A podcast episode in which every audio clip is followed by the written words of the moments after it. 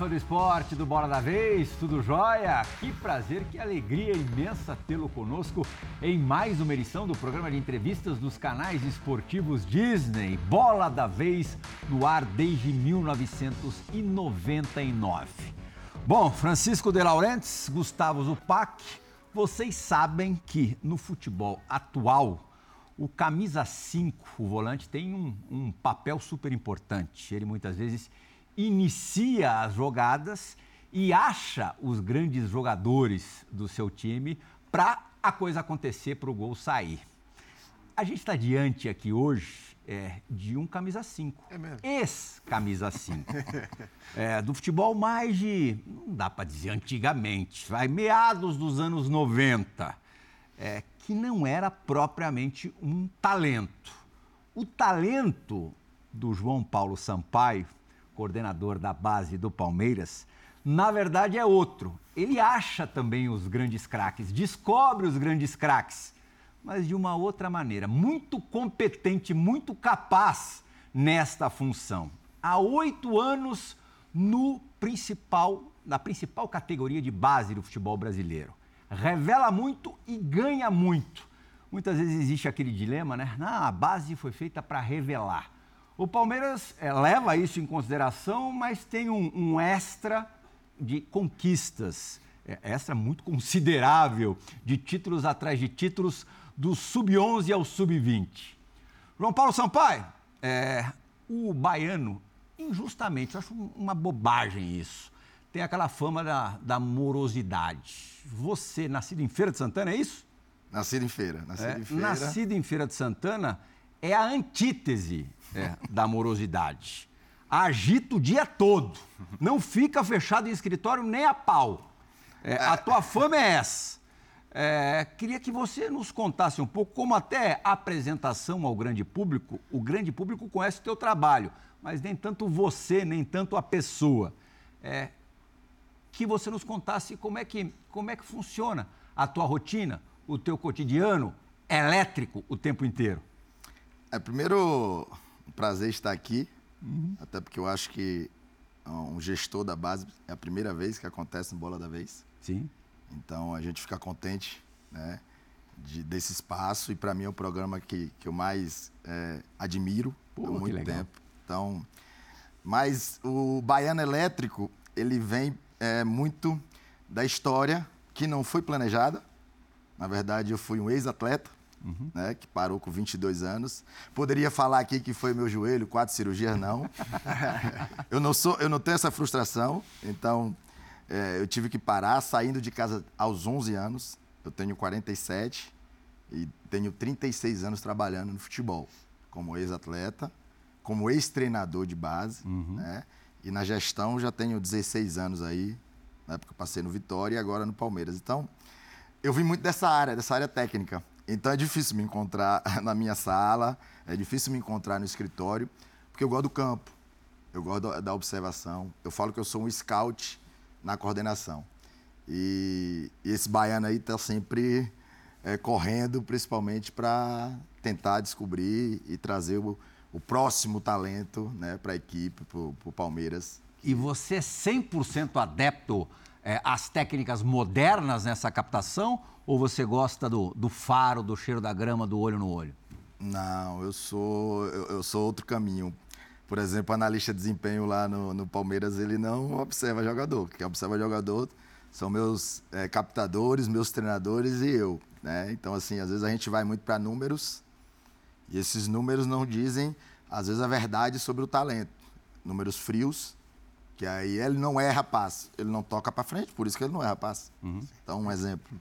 Então, assim, é, eu sou muito do, do ir lá ver, do enxergar, do viajar, do saber, às vezes, uma informação de um taxista para falar do jogador, como é, às vezes, o comportamento, né, como é com a família.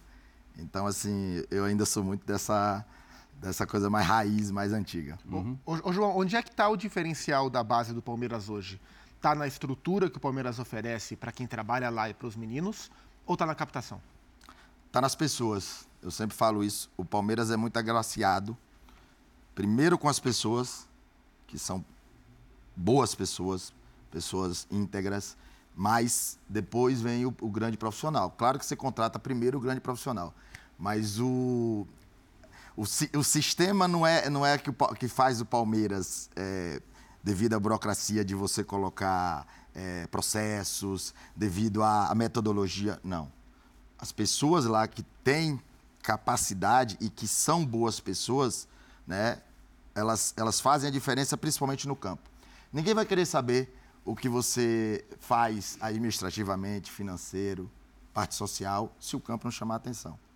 Então, eu só estou aqui hoje porque o campo vem chamando atenção, é, com revelação, com títulos. Então, nosso foco lá, pessoas, grandes profissionais, talento. Então, captação e grandes profissionais, principalmente dentro do campo. Esses aí vão fazer a diferença para que todo o restante do clube, todas as outras áreas do clube, chamem atenção e vejam, ó, mas se o campo não, não for esse cartão de visita, ninguém vai querer saber o que está acontecendo lá fora. João, acho que talvez você consiga ilustrar bem isso contando uma história que eu considero uma das, um dos maiores cases de sucesso, talvez, da sua gestão, foi o descobrimento do Danilo. Né? O Danilo descoberto jogando praticamente num campeonato de várzea na, na Bahia, chega ao Palmeiras, entra no jogo contra o Bragantino, nunca mais perde a posição no time, claro, com um pouco de altos e baixos, vai para a seleção brasileira, ganha tudo e é vendido para a Premier League. Conte, por favor, como o Danilo foi descoberto que, e, e conte como funciona a sua rede de observação Brasil afora.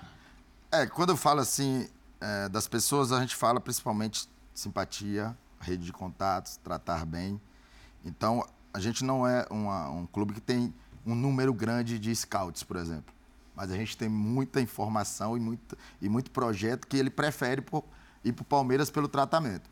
E aconteceu isso, Danilo é, tinha sido dispensado do Bahia, né? depois de 4, 5 anos, e ele foi jogar no, no equipe lá chamada Cajazeiras, da segunda divisão. E aí me ligaram, João, ó, tem um menino aqui que saiu é, da, do jeito que você gosta, tecnicamente, só que está sofrendo pela parte física. Mas é, chamou atenção entrando na segunda divisão com 16 anos. E aí eu falei com o dono do clube lá, e aí ele falou: Não, João, vou te mandar para fazer avaliação. Danilo veio, foi aprovado, passou dois anos sofrendo. Né? Que tem uns que são. É, a maturação chega Sim. mais cedo, outros mais tardio. Né? Entre com 16 anos, bate limites de, da equipe principal que muitos não, não chegam, né? O próprio Luiz Guilherme. Mas Danilo demorou. E aí, nesses dois anos, ele sofrendo. A gente tem alguns projetos lá para que eles ganhem esse tipo de, de, de, A gente faz esse tipo de trabalho, ganhar é, principalmente massa muscular, para que ele. E a gente vai aí mexendo com eles, né? Nas posições. E ele chegou como atacante lá, é, tipo o Zé Rafael, que jogava no Bahia também. Sim. Jogava invertido, aí foi vindo para o meio, depois foi descendo, jogou lateral esquerdo. E aí, quando ele incorporou, quando eu falo é a junção da parte óssea com a parte muscular, e aí ele começou a se destacar no sub-20. Só que ele tinha ali no meio-campo Patrick de Paula, Gabriel Menino e, e Alain. Aí, às vezes, para gente, para Danilo jogar, a gente fazia esse losango. E normalmente quem sofria mais era Danilo, né? Porque quem chamava atenção eram os outros, já estavam mais tempo no profissional ah, ou no sub-20. E aí, num treino, Luxemburgo é, para mim foi a maior contratação da base do Palmeiras, eu falo isso sempre. Né? É, e continuou agora com a Bel, mas se o treinador não comprar ideia, se o treinador não colocar os jogadores, você pode fazer o melhor trabalho que for, que não vai ter esse sucesso, esse case que a gente está falando. E aí Luxemburgo era muito é, é, comigo assim no dia a dia. Olha, manda os meninos para treinar. Aí eu falei, tá bom. E aí foi Danilo, foi Renan até. E aí no dia ele falou, esses dois são isso mesmo? Esse menino é isso mesmo que eu tô vendo? Eu falei, é, hoje é. Aí ele falou, vou levar pro jogo. E aí foi tudo isso aí. Uhum. Você considera essencial é, que o garoto atue em quantas posições no mínimo? é, eu digo que a base ela é uma escola. E a gente não vai para a escola para estudar geografia com 12, 13 anos. A gente vai para estudar 10, 12 matérias. Né? Então, uhum. assim. Então, é, acho que de goleiro é, seria a última posição, um jogador de linha. Mas eu já vi algumas situações que era jogador de linha, virou goleiro, dentro já do CT, fazendo avaliação às vezes, foi pro gol e, e virou goleiro profissional. Então, assim, é, é no mínimo três para a gente dar dificuldade. Isso é exigência. Isso é exigência. Né? A gente tem um caderno orientador Durante 30 horas de reunião, a gente foi vendo o que é o Palmeiras e sabendo o que é que a gente buscaria é, pela história do clube. Não é só vencer, é convencer. O Palmeiras tem, é famoso pelas academias, né? É famoso pelo time 93, que jogava bonito, melhor ataque. Então, uhum. a, ali. E aí a gente mexe com eles. Né? Por quê? A gente. No Vitória, a gente quase erra com o Davi Luiz. O Davi Luiz estava na lista de dispensa. Por isso que lá eu não abro mão. O treinador da futura e o atual tem que assinar, eu tenho que assinar. Se alguém não assinar, a gente dá mais tempo para o menino. E, e Davi era um oito, né? E aí é, quando ele passou, na época eu era treinador, eu falei, não, Davi, vai jogar ali de líbero. Tava naquela época ali de 2003, 2002, foi campeão com três zagueiros, e aí ele sofrendo, porque aquela fase do estirão, dor no joelho, dor no quadril, e aí ele começou a, a, a jogar de zagueiro e chamar atenção, um ano e meio estava no Benfica. Foi profissional. Só que a, o que é que a gente viu? Não é pra gente fazer por feeling, porque alguém viu aí você tem muito mais condição de errar, qualquer um. Então a gente vai fazer para o processo. Né? E quando a gente viajava muito lá para competições internacionais, a gente viu muito isso no Borussia Dortmund. É, a gente jogou três vezes contra o Borussia um torneio e Götze fez a, o gol do título da Alemanha. Ele jogou na segunda linha, onde ele gosta de jogar no ataque. Depois jogou nos três jogos contra a gente. Na, de lateral esquerdo e no próximo, que foi na final, ele jogou de, de médio ali, como se fosse um volante eu estou te falando um exemplo de Guts, uhum. mas foram todos do time. Então a gente começou a exigir isso para que a gente é, é, erre menos. Então é, é uma forma também de enriquecer o menino, mas também da gente errar menos. Ô, ô João, o, o, o, Chico te perguntou sobre o Danilo, você falou sobre a chegada do Vanderlei. A gente está falando aí de, da virada de 19 para 20, né? Uhum. É, e, e, esse, para mim, é um ponto de virada também nessa relação do Palmeiras com a base, né? Porque você participou de duas transformações na base do Palmeiras, né? Uhum. Quando você chega, é uma, uma revolução na base do Palmeiras, 2015. O Palmeiras passa a, a, investir para ter a melhor base do Brasil. E me chamou muito a atenção, e na época eu até cobri o Palmeiras como repórter até 2019-20, como a partir da mudança da diretoria de futebol e do comando técnico, né, chega o Anderson, depois chega o Vanderlei, o Palmeiras passa a aproveitar os meninos como não aproveitava. Até então, o Palmeiras era um time que formava muito, já de 15 até 19, mais para vender do que propriamente para usar né, na gestão do, do, Alexandre e de outros treinadores também. É, queria que você contasse em que, em, qual foi a sua participação nessa virada de chave do Palmeiras, que passou a usar os meninos em campo, não só como fonte de receita. É, se a gente lembrar bem, o Palmeiras em 2014, Isso. no último jogo, quase ele cai. Né? Aliás, você trabalhava na época no Vitória Eu... e foi o Santos quem salvou o Palmeiras num jogo contra o Vitória no Barradão. Você trabalhava no Vitória nessa época? Gol do Thiago Ribeiro. É. Eu era gerente do profissional. É. Então, isso, nada podia. Se, se o Vitória fica, o Palmeiras cai, o projeto o, podia mudar. O teu destino provavelmente seria outro. Seria outro, com certeza. É. E aí, é, a gente viu ali que o Palmeiras mudou ali, o presidente é, Paulo Nobre foi, foi reeleito. Sim. Começou, aí trouxe Alexandre Matos, Cícero Souza, depois eu.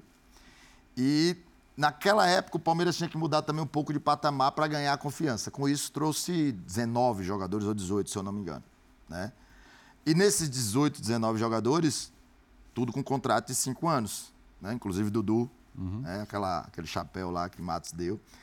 E, e no planejamento da gente, a gente sabia que uma base para ela começar a dar frutos é, de 3 a 4 anos. E como esse pessoal que chegou novo tinha 5 anos de contrato, a gente imaginou, em 2020 a gente tem que abrir muito.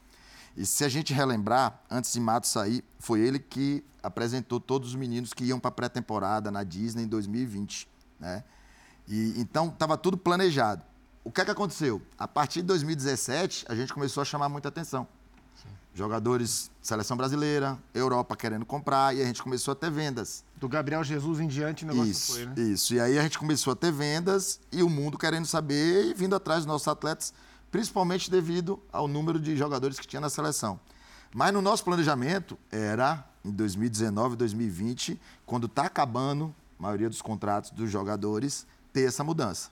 Claro que aconteceu a saída de, de Matos, veio a, a entrada de Anderson, tem uma coisa também que foi bem importante, assim, é, Vanderlei Luxemburgo e também logo depois veio a, a, a pandemia. Sim. Né? Uhum. E na pandemia ali, Quando eles che chegaram, é, é, acho que o Campeonato Paulista terminou em julho, né? Sim. Sim. Ainda com o Vanderlei. É. Eles foram bem lá na, na, Eu falo sempre, ó, eles carimbaram, isso que é mais importante, se eles chegam lá no profissional e, e são é, meros jogadores do elenco, assim, que completa elenco. Não, eles foram protagonistas. Não, Patrick bateu o pênalti decisivo. No final. Né? Então, logo depois ali, aí, foi na Libertadores também. Sim. Aquele meio-campo ali, Patrick, Danilo Gabriel Menino. Gabriel contra Menino aquele... fez jogo contra o River Plate, Gabriel histórico. na final da Copa do Brasil contra o Grêmio. Sim. Então, assim, foi uma, já foi uma, um planejamento que a gente imaginou para dar, dar essa maturação maior da base de cinco anos.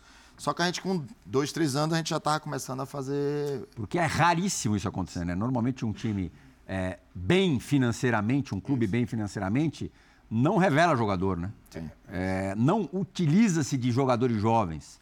O Palmeiras é, é, é talvez seja o, o, primeiro caso de um clube vencedor, bem financeiramente, usando muitos garotos. É, porque é, os meninos são, às vezes, a solução financeira do clube. Só que quando vai se colocar esses meninos, o clube está mal uhum. no campo, assim, em termos de resultados. Né? Para quê? E aí está mal financeiramente também, e aí começa a a vender os meninos e colocar de qualquer forma. Uh, e a gente fala, ó, a espinha dorsal do Palmeiras. Né? Às vezes a gente, a torcida, muita gente, ah, o Palmeiras não contratou ninguém. Não, mas a maior contratação do Palmeiras é Gomes renovar, é o Everton, é Dudu, é Veiga, uhum. né? é Zé Rafael. São caras que estão há seis, sete anos no clube. E são exemplos, né? todos os dias ali.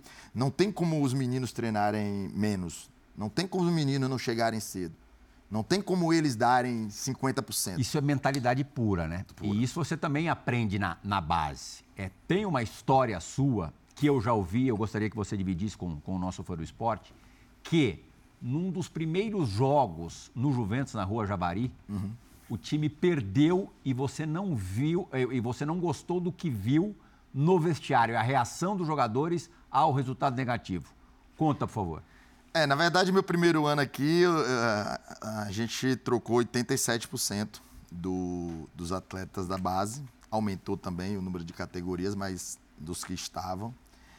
E era comum o Palmeiras não chamar atenção. Ah, eu no Vitória, se eu pegasse uma chave com o Palmeiras. Você abriu um sorriso. Para mim era menos um. Então, assim. é, e aí, no primeiro mês, né, a gente jogou uma Copa do Brasil e saiu para Vitória. Uh, e aí a gente jogando na rua Javari, é, a gente empatou aqui na volta 3 a 3 E aí eu vi o som ligado. A, elimin... a gente é eliminado e o som ligado no vestiário. No vestiário. aí eu falei pro meu roupeiro, ó, deixa três águas ali logo na frente da, da, da porta. eu já empurrei a porta, depois acho que eu teve até que trocar um pouco lá a fechadura. E, e aí já cheguei dando bico na água, desliga o som. Uma dessas águas pegou na cabeça de Arthur, que voltou agora pra ele. Aí ele. Ah, presta atenção. Vocês vão se acostumar. Quem ficar aqui, a toda vez que perder agora vai chorar. Só que vocês vão chorar pouco. Porque vocês não vão se acostumar a perder. Não é que a gente vai ganhar de qualquer forma. É que a gente vai competir internamente, que é o que acontece, que eu acabei de falar desse exemplo lá do Palmeiras, para sempre estar tá com esse gosto e querendo esse gostinho de ser o melhor. Não é de ser só o campeão. É de ser o melhor. E vocês não tão, vão fazer mais isso. Então desliga o som. E é a última vez que vocês ligam o som quando perde. Quando perder, eu quero chorando. E aí foi história, e pai lá reclamando que eu fui. Mas faz parte. Esse episódio ilustra bem essa mudança que você promoveu de, de mentalidade, que é importantíssima para o Palmeiras. Mas é, é, né, a sua fama é que você ficou muito bravo esse dia, mas um passarinho me contou que na Copinha de 2022 foi, na verdade, o dia que você ficou mais bravo em todos os tempos. Assim, se não me engano, foi no jogo contra o Real Ariquemes. E, e você deu uma, uma senhora bronca, fez uma previsão não muito otimista do futuro do Palmeiras naquela Copinha e fez, inclusive, uma promessa ali, né? Eu, eu gostaria que você contasse essa na história. Na campanha do primeiro título. Na campanha do primeiro título é da Copinha, sim. Eu vou relembrar uma diferente. Em 2018, a gente fez a final com o Corinthians da, do Sub-20. Né? E aí, a gente perdeu o jogo de 1 a 0 na Fazendinha. Eu entrei no vestiário daquele jeito. E o treinador já sabe, isso é estratégico. Ó, quando eu entrar, você bota no colo. Que eu quero que eles fiquem com raiva de mim. Sim. É, então, é para mexer no brilho dele. E aí, porrada neles, aí Luan Cândido levantou. E aí eu falei, ah Quer levantar para mim? Por que você não levantou pro atacante do Corinthians que deitou e rolou em você? Aí ele, a gente não é isso, não, a gente não é aquilo. Eu falei, então vamos fazer o seguinte: ganhe o jogo da volta em Barueri e sua valentia pode vir todo mundo para a mão. Passei mal na volta, 4x1. Aí quando eu entrei lá dentro, o Wesley, Gabriel Menino, Patrick de Paula, tudo assim, quando entrei. Aqui no campo não, tem TV. Calma, lá dentro. Aí ele segurando ó, o troféu lá embaixo, no vestiário. Aí eu, ó, no rosto não, daqui pra mim, pode vir. Fiquei uma semana sem andar. Aí minha mulher, não faz mais essa brincadeira. Eu falei, não, não foi brincando, foi sério. E aí teve aí, ó, essa é, Hendrick aí raspou o cabelo, porque eu, na, nesse jogo contra o Real Ariquemes, eu falei com o meu treinador, né, que eu conheço há muito tempo, foi formado aqui, Paulo Vitor, que para mim é, é uma referência e, e, um cara que daqui a algum tempo aí vai estar no profissional tendo muito sucesso nas equipes principais. Teve aqui com a gente no resenha, figura espetacular. Top, top. E aí eu cheguei e falei, ó, deixa comigo agora. Ele, não, deixa comigo bota no colo que eu vou chegar aqui nos outros dias de jogos, não vou nada, nem bom dia vou dar para eles. É, é, vamos queimar a língua de João Paulo. Vamos falar que ele tá errado. É tudo estratégico. Né? Claro. E aí falei que isso, que aquilo, ó, fala, quer ver? Que eu não tenho medo? Não, já apanhei uma vez, não quero mais não. Agora é o seguinte, se vocês ganharem, pode raspar meu cabelo. Meu amigo. No intervalo contra o Santos, a gente tava ganhando de 3 a 0 3 a 0 Já resolveram. Nada, tinha sete máquinas lá. aí eu tentei ainda, mas aí também todo mundo entrou na, na brincadeira, mas é, eu espero ficar careca direto aí, só assim. Você falou, contando a primeira história do Rua Javari, você falou do Arthur. É, o Arthur foi revelado no Palmeiras, foi pouco aproveitado no Palmeiras, foi, foi bem vendido, né? Mas foi pouco Sim. aproveitado no Sim. Palmeiras. E agora, alguns anos depois, o Palmeiras paga mais para trazer de volta um jogador que estava lá. É, você acha que de alguma forma o Arthur poderia ser melhor aproveitado no Palmeiras, até a ponto de não gerar para o clube um gasto mais alto do que foi a venda alguns anos depois? É, eu acho que assim, você botando na conta 2 milhões para um jogador, a diferença do que vendeu Sim. e do que comprou, ela é pouco para o Palmeiras. Né? E um jogador tão pronto. E eu acho que Arthur e Dudu nos últimos anos são os melhores atacantes de beiradas que, que, que, está no Brasil, é, que, que vem se destacando. Então, isso é importante demais para um, um, time igual o Palmeiras. Agora, em 2018, acho que entra um pouco naquilo que eu falei antes, né? Tinha um, tinha um elenco grande. Teve uma vez um treinador, né, anterior esse ano, falou para mim assim, João, eu tô doido para colocar Arthur e Vitinho, que chamava uhum. atenção na base, mas quando eu olho pro banco é muito recheado. Eu posso perder meu vestiário. Então, assim, é, tem que a gente ficar atento também a isso, a toda a gestão. Sim, claro. E ali o Palmeiras tinha, tinha grandes jogadores, é tanto que foi campeão brasileiro em 2018, praticamente com o time reserva. Sim. Né? Tava focado na Libertadores, isso. perdeu lá pro Boca lá. Com o Filipão. O Filipão. E aí a gente viu, ó, esses, é, com 17, 18 anos, eu virei para o próprio Arthur e Vitinho e falei assim: a base não te ajuda mais. Porque você já jogou tudo aqui na base, torneio internacional, nacional é, é, tá na hora de você ser, cortar esse cordão umbilical, né? Que ali na base tem assistente social, ele mora em alojamento, não. Vai ver quanto é um, um gás, uma luz e vai já profissional. Não é, não, ele não precisa estourar a idade. A gente imagina, tem, tem que ver que até onde a gente está ajudando ele. Na hora que a gente não ajudar mais, vai viver outra vida já de profissional para você tentar voltar. Foi o que aconteceu. Foi para Londrina? Num tipo de situação como, como essa, é, ele foi para Londrina, depois foi para o Bahia, no Bahia ele arrebentou. Isso. Você está pensando mais no jogador, na carreira, na trajetória do jogador, ou no Palmeiras, na possibilidade deste jogador retornar ao Palmeiras? Assim, na balança, você está pensando mais é, de que lado? Ah, eu penso na formação dele, se ele vai ser aproveitado no Palmeiras ou não né? Que às vezes alguns, alguns outros, eu estava eu tava falando ali fora que a gente tem hoje 48 jogadores em Série A e Série B com percentual. Se você vê a, a final da Copinha, a gente tinha quatro titulares que a gente mandou ano passado né, para o América Mineiro. No adversário. No adversário. Na gestão, a gente tem que entender bem, ó. Eu vou te dar um número que quando a gente chegou no Palmeiras, né? E a gente balança, a gente fazia isso mensalmente. Cícero mostrava lá, a gente tinha 93 jogadores no elenco principal. 93 na folha do profissional. Hoje o Palmeiras tem 34. Né? Com esses meninos todos da base. Então, quando você pensa no jogador e na formação. Desses 34, desculpa te interromper, quantos são formados no clube? Não, alguns aí estão emprestados. Ah, tá. No elenco, acho que tem 27 jogadores e tem 12 ou 13 da base. 50% mais ou menos. É, 40%. Tá. Né? Mas tem alguns aí que estão emprestados. Eu estou falando Papagaio, Gabriel Silva Sim. e outros aí que, que estão em outros, em outros, é, em outros centros, né? Até para ou terminar essa formação, como foi o caso de Arthur. Gabriel Silva está muito bem lá. Na, é, no Santa Clara, né, de, de, Portugal, já teve propostas. A gente, Alanzinho, que também jogou muito na base, é, acho que vai ser comprado agora pelo Moreirense. O, o Ian, que também foi muito bem aqui. Alguns conseguem fazer esse retorno, né, ter sucesso e terminar aqui. Mas como gestor, a gente tem que tentar fazer outros caminhos para que a gente consiga também ter o retorno financeiro, que é o caso do Ian. Ian foi para o Moreirense, vendemos logo depois de um ano e agora foi vendido para o Japão. E aí foi vendido bem, agora 3 milhões de, de, de dólares, então a gente tinha 50%, né? Que é o que eu estou te falando. Eu tenho jogadores em Série A aí que estão jogando na equipe principal, ou que estão indo para a seleção brasileira agora, sub-20, que tinha 5, 6 anos aqui, e na hora da gente renovar o contrato, ó, hoje tem outros que já passaram de você, já estão no profissional, vou te colocar em outro lugar. E aí uhum. a gente tem 48 jogadores assim. Porque assim, mesmo o Hendrick, é, muito jovem, 16 anos, é, se você soubesse, se o Abel te passasse que não utilizaria o Hendrick é, nesta temporada, você tinha uma rota para ele? A rota dele era muito no Palmeiras, né? Uh, o Hendrick, ele chama a atenção do mundo, ele já tinha gente querendo comprar, então... Mas ali, antes, antes da negociação com o Real Madrid, se ele não fosse utilizado esse ano, o que, que no time principal, o que, que ele iria fazer? Não, ele iria ficar no 20, até porque ele tinha aí seleção brasileira com é, o sul-americano, uhum. agora com o mundial, Sim. que isso dá uma, é, uma, uma formação diferente para ele, né?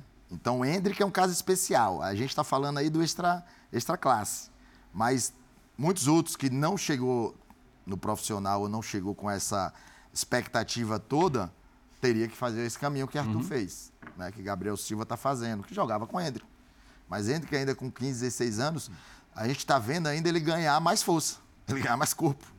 Né? Então você vê. Então ali a gente ainda tinha que terminar né? a formação dele. Outros não, outros a gente precisa fazer com que ele termine, termine a formação para o retorno ou para uma venda na equipe principal. Como foi a primeira vez que você viu o Hendrick? Ele tinha quantos anos?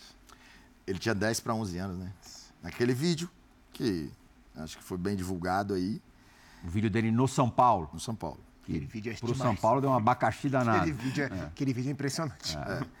E aí, naquele vídeo, um, um empresário amigo meu, é, Paulo Roca, ele me ligou e falou: João, é. Hendrick, olha esse menino aí, o, o, São Paulo não, não quer trazer o pai. É este vídeo aí. Esse vídeo aí. O São Paulo não quer trazer o pai e dá uma olhada. Como eu era um volante lento, sem muita potência, quando eu pegava um canhoto, eu sofri muito.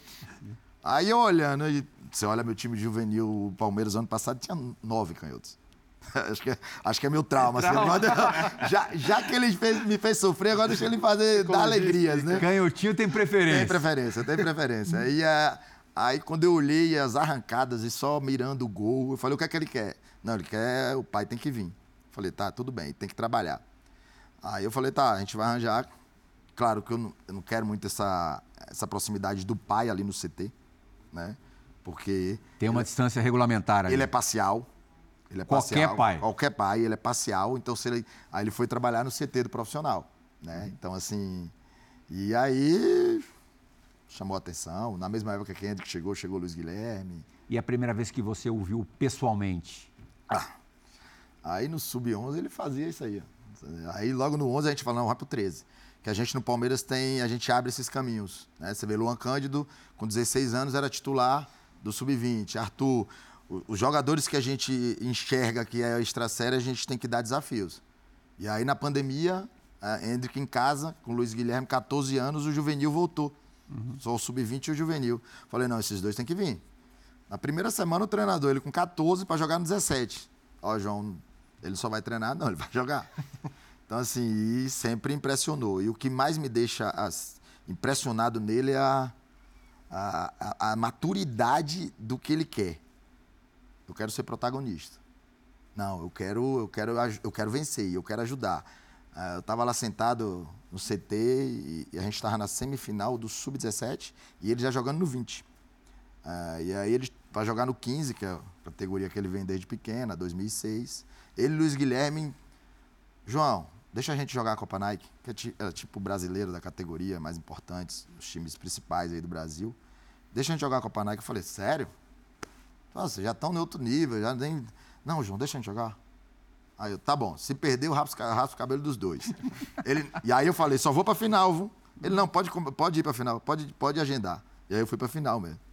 Então, assim, ele sabe e, e, ele gosta disso. O Luiz Guilherme é dessa prateleira alta, assim? É, é. O Palmeiras tem três jogadores aí de uma prateleira muito diferente. Luiz Guilherme, Estevam e Hendrick, canhotos. Sim. que é uma prateleira. Não, a tua. Eu falo sempre, eu falo, eu, eu discuto isso. Ainda que foi a maior venda do futebol brasileiro. Sim. Né? Porque as pessoas falam Neymar, mas eles estão colocando o que a família ganhou, o que o empresário ganhou. Que entrou para o clube. Não, 22 milhões para o Santos. É. Então, é, não é qualquer hora que você vai fazer uma venda dessa. Hoje o, o, o Hendrick ele está 100% entregue ao Abel. Você participa de alguma forma dessa gestão emocional até dele. Queria que você contasse como é que, como é que foram suas conversas com o Abel nessa transição do Hendrick. Ah, a, aquela conversa da Disney, lembra? Lembro. A gente estava almoçando. A gente almoçando, aí Abel, eu falei, Abel, acho que era. Tá na hora dele, dele, dessa pressão aí, porque ele só podia jogar, na verdade, naquele Mundial. Sim. E eu, e eu viajo com o profissional e eu fui pro Mundial. Aí Abel, ah, João, deixa essa pressão, ele tem 15 anos, não pode nem jogar no brasileiro ou no paulista, não podia, porque por regulamento você só pode com 16 anos completo. E aí eu falei, Abel, tem que mandar ele pra Disney. Né? Vamos mandar ele pra Disney? Fala com o Palmeiras pra pagar. Aí eu falei, vou falar. Aí fui lá, falei com a presidente, o presidente, tá, corre atrás. Só que aí ele não tinha visto. Uhum. Né? E tava na semana dele já tá, tá de férias. Aí ele não tinha visto, aí, ele, aí o pessoal falou, não, mas os empresários dele estão levando ele pra, pra Europa, que ele vai lá em alguns clubes, vai ver jogos. Aí eu falei, então leva ele, tira foto lá na Disney. Vai pra Euro. e aí, assim, então assim, tem, tem o acesso lá. Como o Sub-20 treina diariamente, né? E quando o Sub-20 não treina, outra categoria treina, ou 15 ou 17, no CT do profissional, eu tô lá diariamente também. Então, é conversa bem reta, é, é, muito, é muito fácil. E de vez em quando eu dou uma puxada de orelha. Ah, quando eu vejo o Hulk, Davi Luiz, que foi lá, trabalhou com a gente, eu não, tenho, eu não enxergo ele como o ídolo, eu enxergo ainda como professor. Sim. Eu falo, ô, Davi, parou de bater na bola assim por quê? Sabe? Eu tô ainda o Hulk também, corrigir. O Hulk, para quem não sabe, também é teu pupilo, né? É, é, é, é, formado lá no Vitória. Eu falo que eu não revelei ninguém, quem revela é clube, mas é, é um processo que a gente tá, tá ali junto. Mas é. Chegou lá como lateral esquerdo, tá? Daquilo que a gente falou antes. E aí a gente, no Sub-20, Chiquinho de Assis, né? Um grande treinador que, que teve lá na base, é, o colocou lá de, de 9, de 10, mais perto do gol pela pancada que ele, ele tem na bola. João, o, você citou agora há pouco um nome que vem chamando muito a atenção na base do Palmeiras. Hendrick hoje já é uma realidade do profissional, Luiz Guilherme fez estreia contra o Tom Bense, já está no profissional também. Você citou o nome do Estevão, que quando criança, garoto, garotinho ainda, era conhecido como Messinho. Hoje ele pede para não, não ser chamado assim, claro.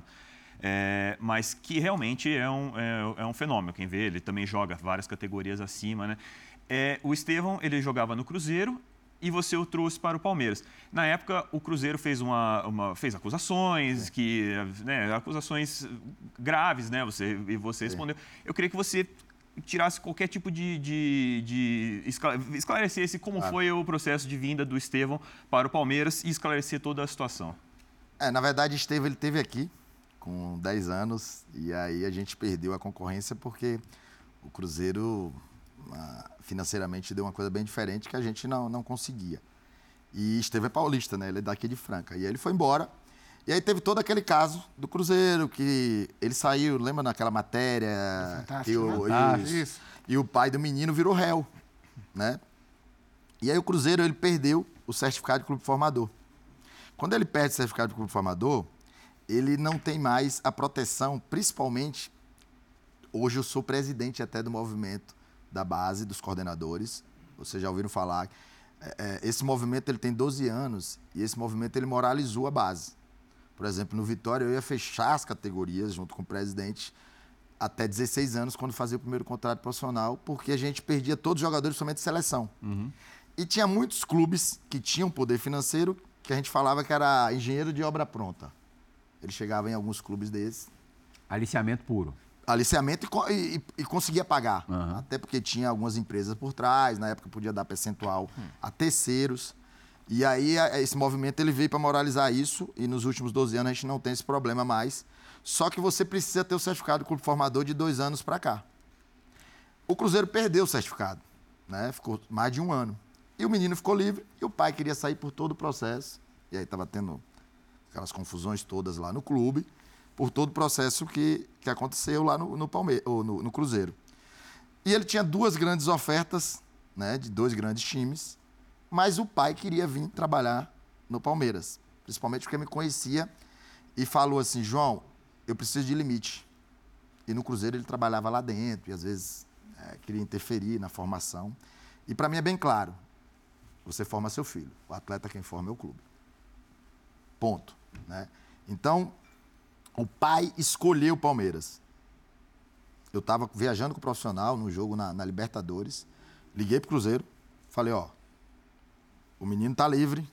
Eu, como gestor, e sou pago para isso, eu vou pegar o jogador. Porque o pai quer vir para cá. E ele tem oferta melhor de outros clubes. Ah, aí começou aquela briga. Cara, se eu tivesse aí no Cruzeiro, eu faria a mesma coisa. Se o menino tivesse livre em outro clube, faria a mesma coisa. Aconteceu isso com o Gabriel Menino. Gabriel Menino veio fazer é, avaliação. Ele, Poveda e Salomão. Eu trouxe lá do, do, do Guarani. Quando a gente falou não está aprovado, o, o Guarani pediu dinheiro.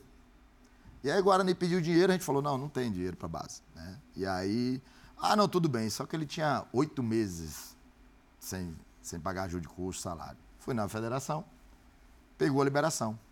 O empresário dele me liga, João, tô levando pro Corinthians. Tô na marginal. Que eu falei a ele que eu só ia estar com o jogador, pegar o jogador se a gente é, fizesse o acordo com o Guarani. Aí eu fiz, ele tá livre? Tá, então tá bom, traz para cá. Você vai trazer, é melhor aqui que ele já conhece, então eu vou levar. Liguei pro Guarani. Vocês perderam tudo. Vou deixar a porcentagem para vocês. Querem? Não, João, obrigado por reconhecer. Tá livre. Mesma coisa acontece no profissional. O Yuri Alberto saiu, terminou o contrato do, é, com o Santos. Podia vir para o Palmeiras, foi para o Inter. Depois foi vendido por 25 milhões de euros. Então, Messinho, ele estava livre. E o pai escolheu aqui.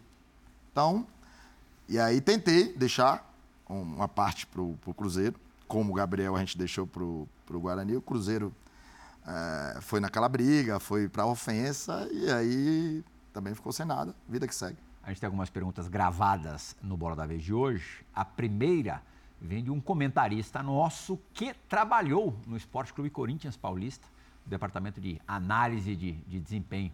Nosso Renato Rodrigues tem uma pergunta para o João Paulo. Salve, salve, João, galera do Bola da Vez. Bom, a minha pergunta é o seguinte, João. Hoje o Palmeiras é um clube estável dentro do Brasil, com processos muito bem estabelecidos, já consolidado com esse trabalho dessa comissão técnica o que deixa mais fácil a transição e o desenvolvimento de jovens na equipe profissional. Mas a minha pergunta é o seguinte: você acha o Brasil um bom mercado para desenvolver jovens talentos? Você acha que a gente tem um cenário e cria sim situações para desenvolver meninos de uma maneira geral? É, o que a gente precisaria para melhorar nesse sentido? Já que cai tanto treinador, é tanta mexida, enfim, é, diretorias que não são tão profissionais, processos que não funcionam muito bem. É, você acha que aqui é um bom lugar para trazer um jovem e desenvolver? Claro, tirando o Palmeiras que hoje faz isso muito bem. Um abraço, valeu. É, para mim é bem claro. A gente ganha o tempo, né? Às vezes as pessoas falam assim: "Ah, mas você tem muito tempo, por isso que tem esse sucesso". Não, eu ganhei o tempo para ter esse sucesso, né? E a mesma coisa é no profissional. Ganhe o tempo. Ganha o tempo como? Carimbando quando você tiver a oportunidade. O, o treinador ele ganha o tempo porque ele ganha. A gente está falando de paixão. Né? Então você vai pedir para diminuir a paixão do torcedor? Não vai. A gente está falando, ah, mas na Europa o cara tem mais tempo. Tinha. A gente está vendo aí as grandes ligas, toda hora está tendo trocas que não tinham antigamente. Ah, mas o do Manchester United ficou não sei quantos anos. Claro, ele ganhou muito. Então, a gente tem que estar preparado para isso. Não dá para mudar. Né? Então, o futebol é assim, é pressão. É, como é que fala? Para fazer diamantes tem que ter a pressão nele. Então, e eles, e eles têm que estar acostumados com isso. Então, eu não vou conseguir mudar a paixão do torcedor. Ah, não vou conseguir mudar a visão do treinador. Que se ele três, quatro derrotas numa equipe igual o Palmeiras, vai começar a ser pressionado. Né? Como eu falei após a Copa São Paulo.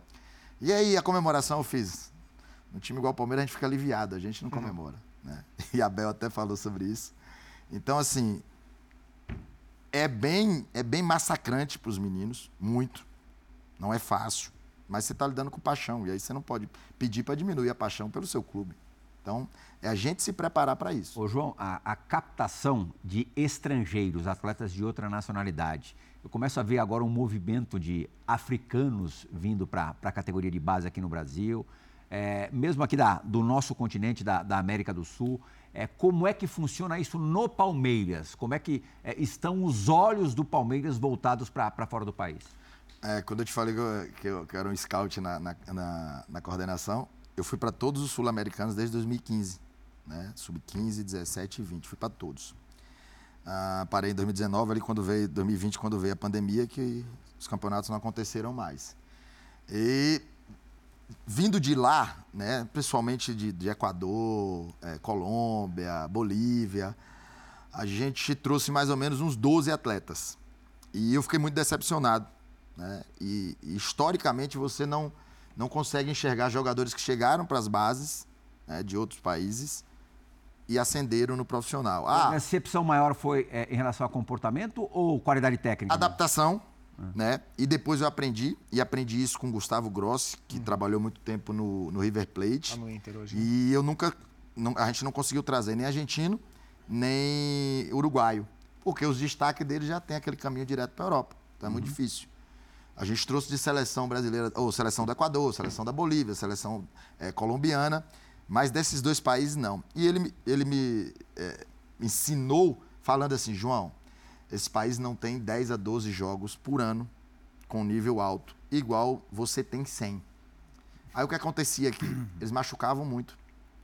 Devido a isso, ele só pode vir com 18 anos, lei da FIFA, mas não teve essa base toda lá, principalmente física. E aí ele. Não tinha estrutura física e não tinha rodagem?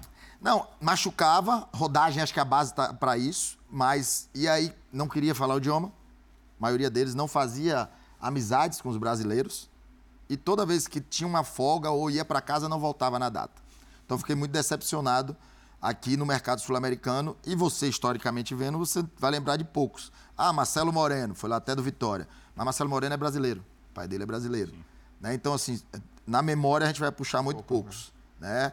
E aí a gente está indo para esse mercado africano para a gente ver. Né? Claro que o idioma é mais difícil do que aqui mesmo, na América do. Sul, o espanhol é mais fácil.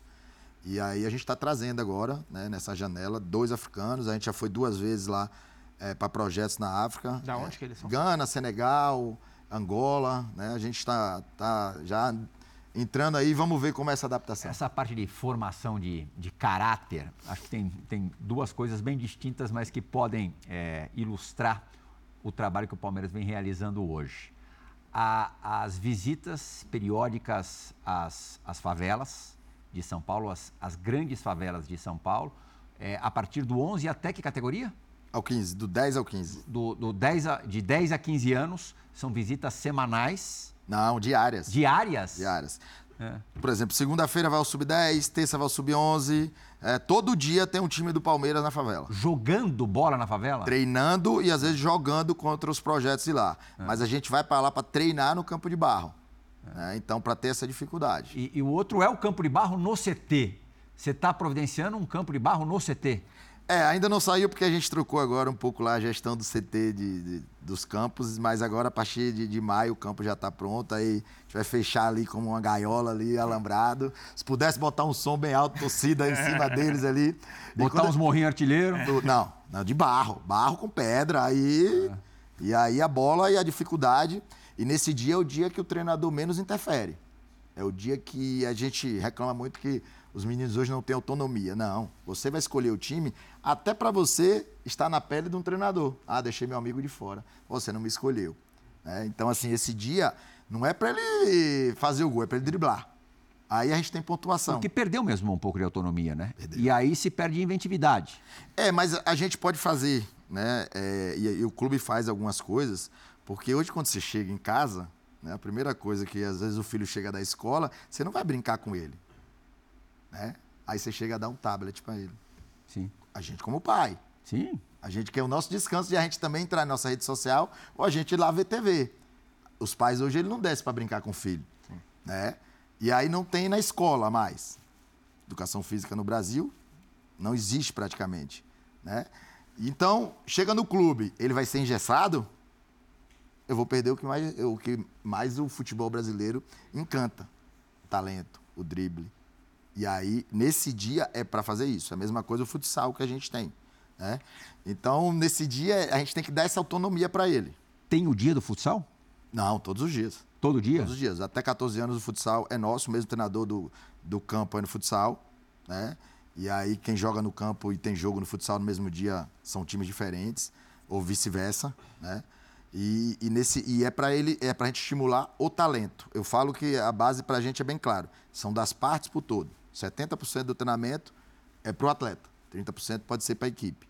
Mas, e, e a gente falando de autonomia, é engraçado. Agora mesmo eu estava com a viagem internacional aí e, e no, a gente não faz check-in para os meninos. Não, vai fazer seu check-in. Ah, 11 anos, vindo do Japão. É João, ah, não sei falar inglês, nem eu. Mímica. Se vira. Sim. Se vira. Dá lá o seu passaporte e quando chega no café da manhã, sushi a gente se adapta ao lugar. Que é o que eu estava falando. Tem jogador de 35 anos que nunca fez um check-in na vida. Pronto, isso aí. E aí, quando ele chega ali, café da manhã, não, a gente se adapta. Chega na China, aquele pato cheio de, cheio de agridoce. Ah, não vou comer isso. Fica com fome. A gente se adapta ao lugar. Isso para mim é bem claro. Ô, João, há pouco a gente falou, você citou aí essa passagem com o Hulk no Vitória e tal.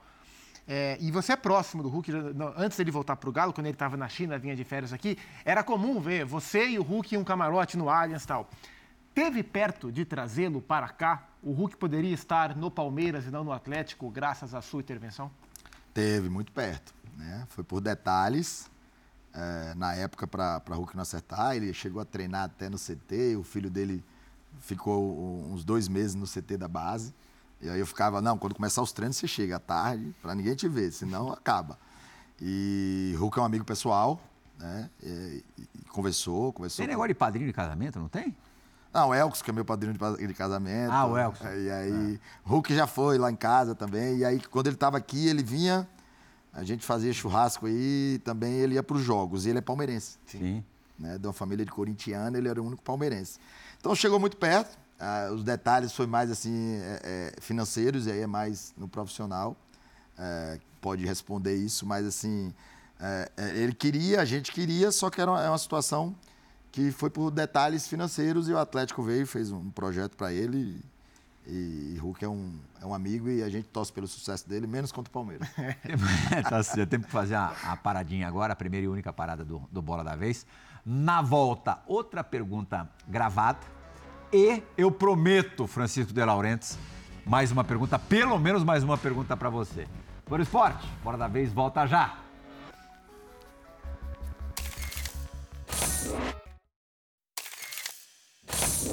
JP, no meu ponto de vista, você tem três características muito marcantes no seu dia a dia de trabalho.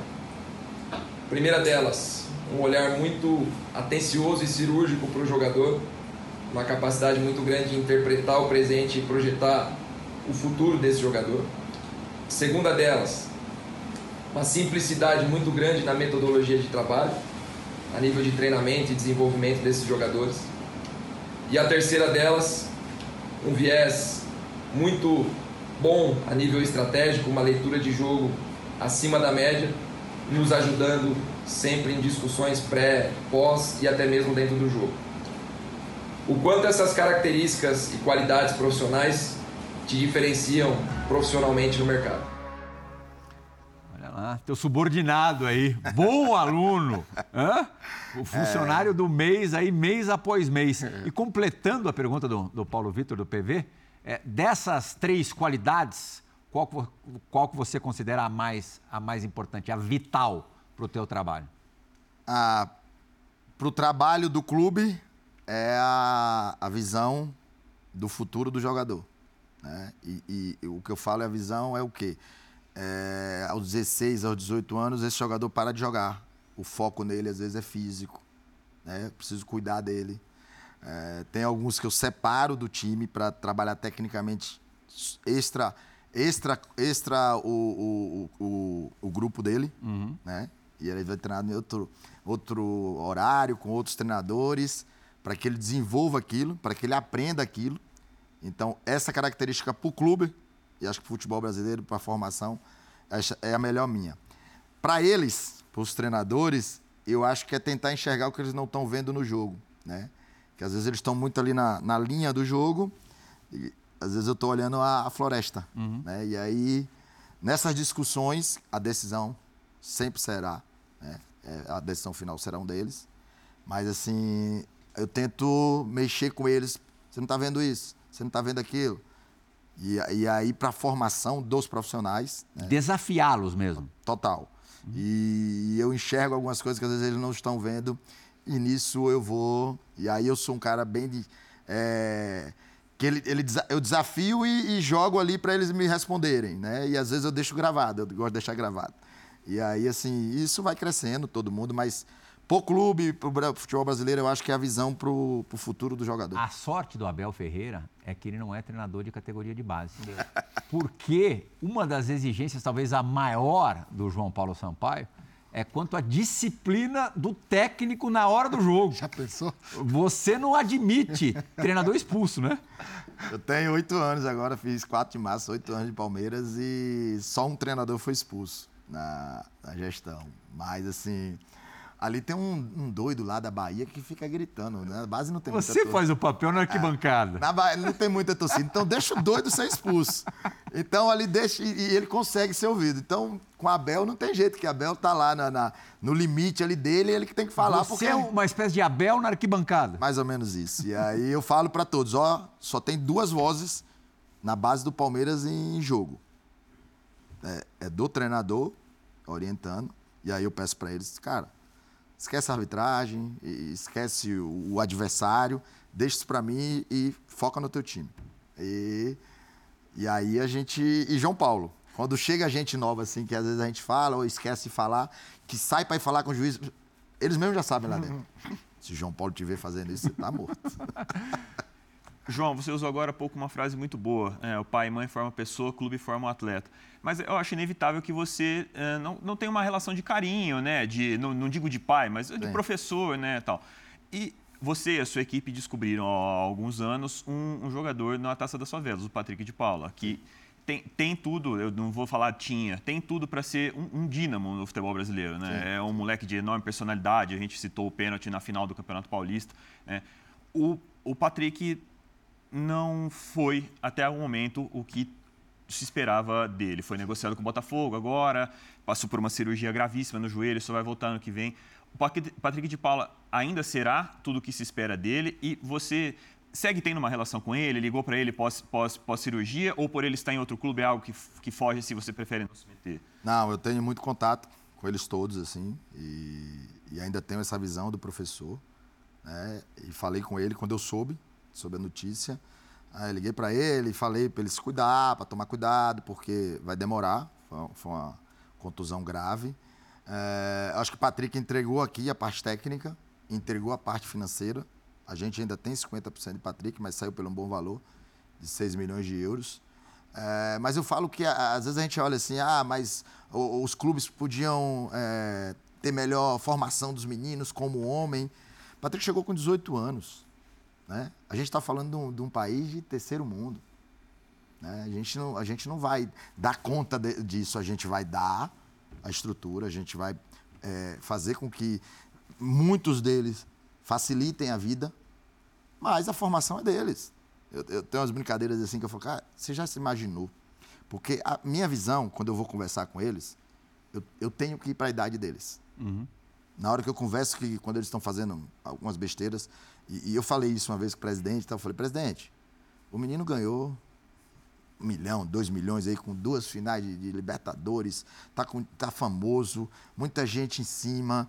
é, saiu de casa tem dois anos, não tem. Imagine você, com 19 anos, famoso, né? Mulheres, às vezes, né, os solteiros, é, na, na, em ebulição, os hormônios. Com o bolso é, cheio. Tô, com o bolso cheio. Você tem que pensar assim. Pensar agora, com 47 anos que eu tenho, é fácil. Beleza, a gente vai tentar corrigir, tentar educar. Ok, mas eu não vou eliminar porque ele errou.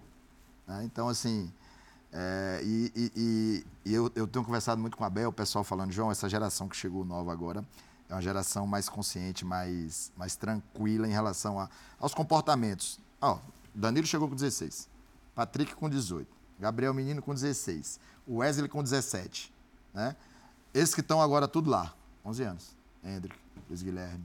Assim, mais fácil é, Tem um minutinho para acabar o programa, 30 segundos, na verdade. O Patrick, para finalizar. O Patrick tem jeito? Tem, tem. Tem e, e, vai e vai mostrar isso. Porque às vezes a gente precisa ter uma queda para subir. Hum, é o que aconteceu, de certa maneira, com, com o menino, né? Isso, isso aí. Deu uma baixada e hoje Voltou é... para o trilho. É, com certeza. Obrigado, Zupac. Valeu, valeu. Valeu, Zaço. De Laurentiis. Super prazer conhecê-lo. A entrevista foi ótima, como a gente imaginava. Acho que até superou um pouquinho. Muito obrigado pela, pela vinda à Bola da Vez. Ah, eu que agradeço. Um prazer aí. O programa, para mim, é o programa preferido de entrevistas e fiquei muito à vontade e estou à disposição sempre. Foro Esporte, muito obrigado pela companhia nessa última hora. O Bola da Vez, programa preferido, que honra do João Paulo Sampaio, retorna na semana que vem. Tchau, gente!